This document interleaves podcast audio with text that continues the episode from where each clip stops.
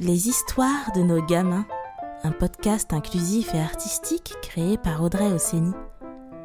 Vous allez écouter la troisième histoire de Billy, un personnage mis en tableau par Priscilla Ossény.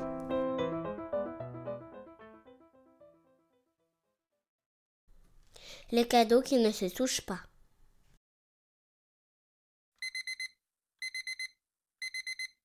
Si Billy avait bien du mal à se réveiller le matin pour aller à l'école, ce n'était plus du tout le cas à partir du 1er décembre. Subitement, dès le premier jour du dernier mois de l'année, elle se réveillait d'un bond et d'une humeur excellente avant même que son réveil ne sonne 7 heures.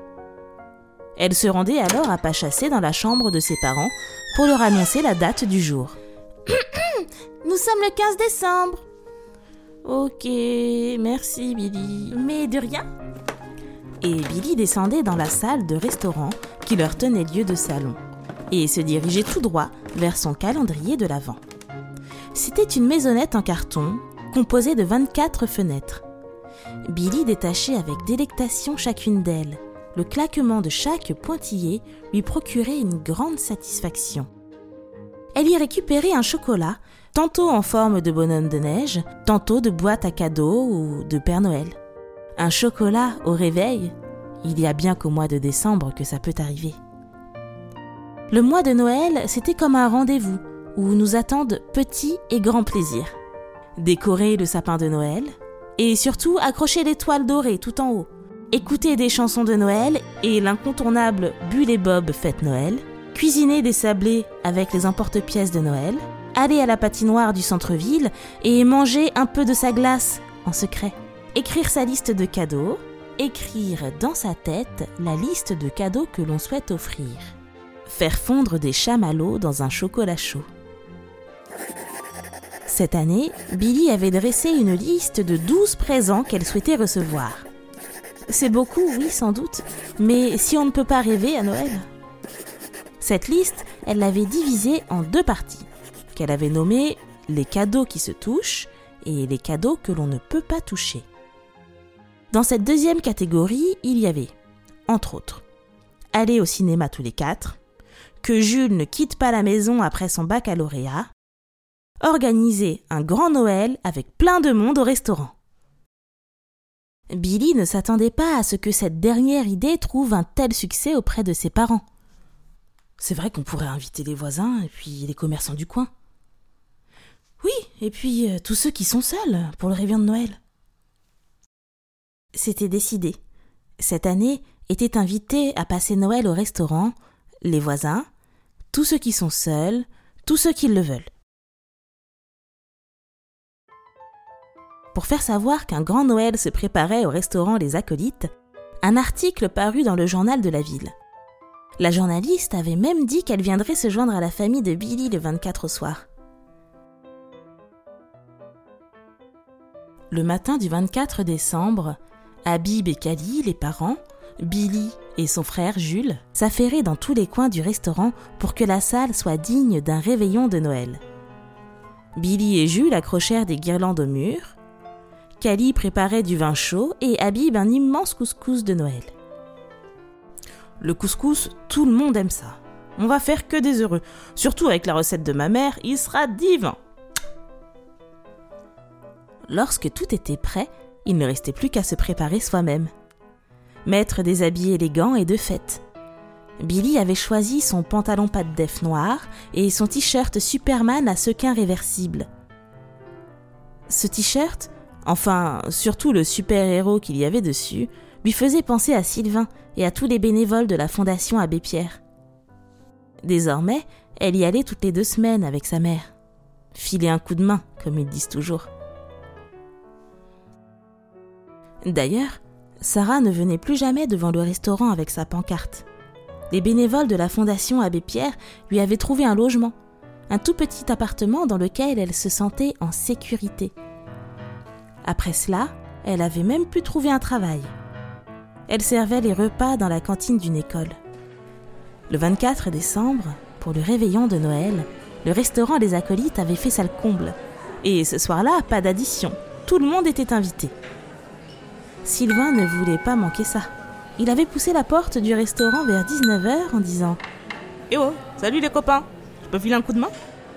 On comptait aussi Sarah parmi les invités. Billy ne l'avait jamais vue comme ça, aussi belle et joyeuse. Elle n'avait jamais remarqué à quel point ses cheveux étaient ondulés et soyeux, et à quel point sa démarche était élégante.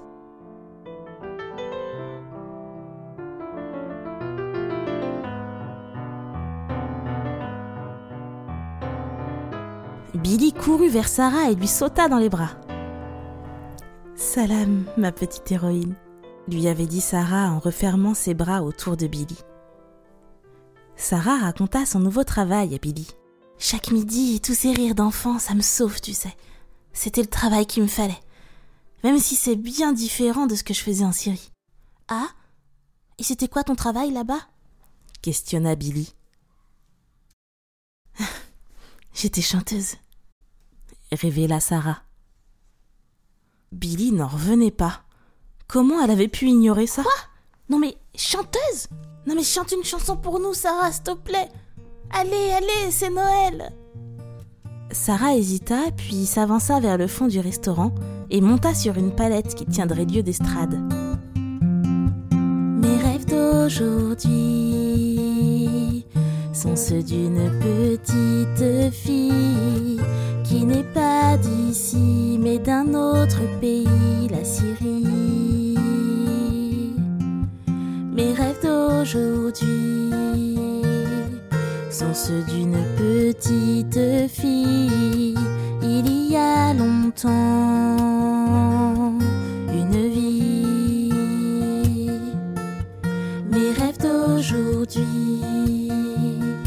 Sont ceux d'une petite fille qui n'est pas d'ici mais d'un autre pays, la Syrie.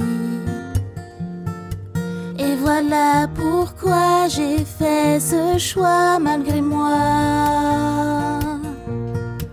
De fuir loin de chez moi, d'avoir un toit, pourquoi pas. Voilà pourquoi faire entendre ma voix, c'est mon droit.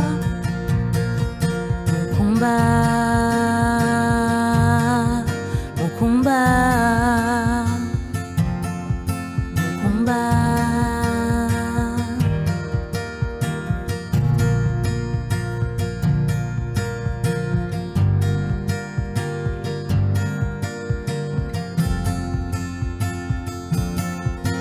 voilà pourquoi faire entendre ma voix, c'est mon droit.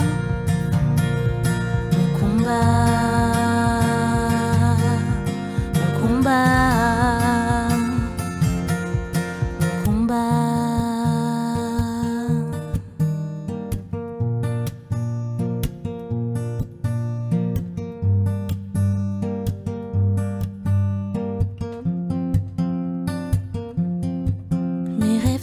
rêves d'aujourd'hui sont ceux d'une petite fille. Il y a longtemps, une vie.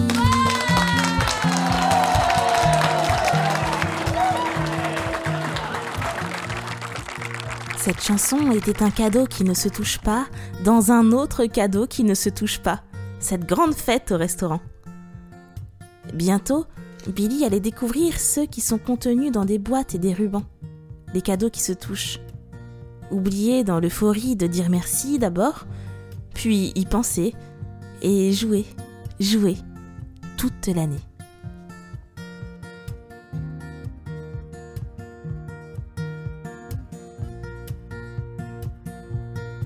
C'était Les cadeaux qui ne se touchent pas, la troisième histoire de Billy écrite par Audrey Osseli.